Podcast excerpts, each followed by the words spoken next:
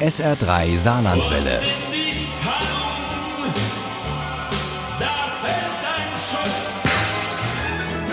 Der Krimi-Tipp. Jussi Adler Olsen ist einer der bekanntesten Krimi-Autoren weltweit und auch bei uns in Deutschland verkaufen sich die Krimis des sympathischen Dänen wie geschnitten Brot. Vor allem seine Reihe um Karl Mörk und das Sonderdezernat Q. Der neue heißt Opfer 2117 und Uli Wagner stellt ihn vor. Diese achte Krimi aus der Karl Mörk-Reihe spielt in weiten Teilen in Deutschland. Genauer gesagt in München, Frankfurt und Berlin. Das Ganze spielt auch in Ayia in Barcelona, in Syrien und im Irak. Ich war aber nicht überall vor Ort, das ist schon sehr ungewöhnlich für mich. Am Strand von Barcelona steht eine Tafel, die anzeigt, wie viele Menschen jedes Jahr auf der Flucht im Mittelmeer sterben. Und zum Beispiel auf der anderen Seite des Meeres am Strand von Ayia auf Zypern anlanden. Genau dort wittert Juan Aiguader, ein eher erfolgloser Journalist aus Barcelona, die Story, die ihn groß rausbringen soll. Er sah zu der Reihe der Leichen auf dem Strand und zählte sie. 37. Männer, Frauen und vereinzelt ein Kind. Juan dachte an die Anzeigetafel in Barcelona auf der anderen Seite des Mittelmeers, wo jetzt eine 2117 in den Nachthimmel leuchten musste. Opfer 2117 ist eine alte Frau, eine Syrerin, wie Juan erfährt, und mit ihrem Gesicht will er die Geschichte der Flüchtenden erzählen. Andere Journalisten finden heraus, dass sie nicht ertrunken ist, sondern ermordet wurde.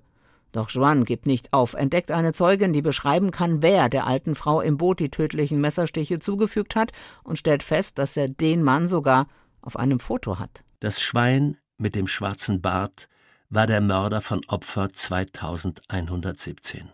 Nichts sollte Joan jetzt noch davon abhalten, den Mann zu finden. Galeb heißt dieser Mann, zumindest hatte ihn die alte Frau so genannt, wie Juan erfährt, und er findet noch etwas raus. Galeb war einer der meistgesuchten Terroristen aus dem Nahen Osten. Joans Reportagen aus Zypern bewegen viele Menschen, nicht nur in Spanien, auch in Dänemark. Alexander zum Beispiel, ein Abiturient, der sich völlig in sich und sein Computerspiel zurückgezogen hat, nimmt sich vor, diese alte Frau Opfer 2117 zu rächen. Er weiht die Polizei sogar in seine Pläne ein, genauer gesagt Gordon vom Sonderdezernat Q, bei dem er mit seinen Anrufen landet.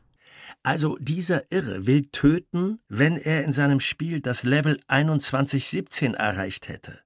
Bei Assad, Karls Kollege und Freund, löst die Reportage mit dem Foto von Opfer 2117 ein Erdbeben aus. Leli, Leli, flüsterte er immer wieder. Lili, so erfahren wir, war eine Art Ziehmutter von Assad, der eigentlich Said al-Assadi heißt und als kleiner Junge mit seinen Eltern aus dem Irak nach Syrien fliehen musste. Bei Leli in Syrien fand die Familie Unterschlupf. Als Assad das Foto genauer anschaut, entdeckt er am Strand neben der Toten seine Frau und eine seiner beiden Töchter. Die Kollegen sind geschockt, denn sie wissen nichts von einer Familie, wissen nicht, dass Said al-Assadi als dänischer Elitesoldat im Irak im Einsatz war, dass seine Frau und seine beiden Töchter aus Rache entführt wurden und dass der Mann, den sie nur als Assad kennen, seit Jahren davon ausgeht, dass seine Liebsten tot sind und er daran schuld ist. Ich mag all meine Bücher, aber diesmal war es besonders schwierig. Aber ich bin ja Großvater geworden und das hat mir die Kraft gegeben, es auch zu Ende zu bringen. Mit Opfer 2117 gelingt Jussi Adler Olsen ein Spagat. Der Erfolgsautor aus Dänemark gibt im Meer ertrunkenen Flüchtlingen ein Gesicht und warnt im gleichen Augenblick vor Leichtgläubigkeit und davor, sich instrumentalisieren zu lassen.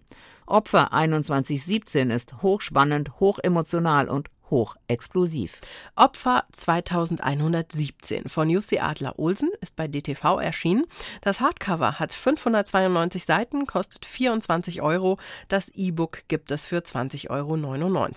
Opfer 2117 gibt es für 23,99 Euro beim Audioverlag, auch als Hörbuch mit Wolfram Koch als Erzähler. Und daraus stammen auch unsere Zitate. Ohne Krimi geht die Mimi nie ins Bett. Für Mimi und andere Krimi-Fans. SR3 Saarlandwelle. Hören, was ein Land fühlt.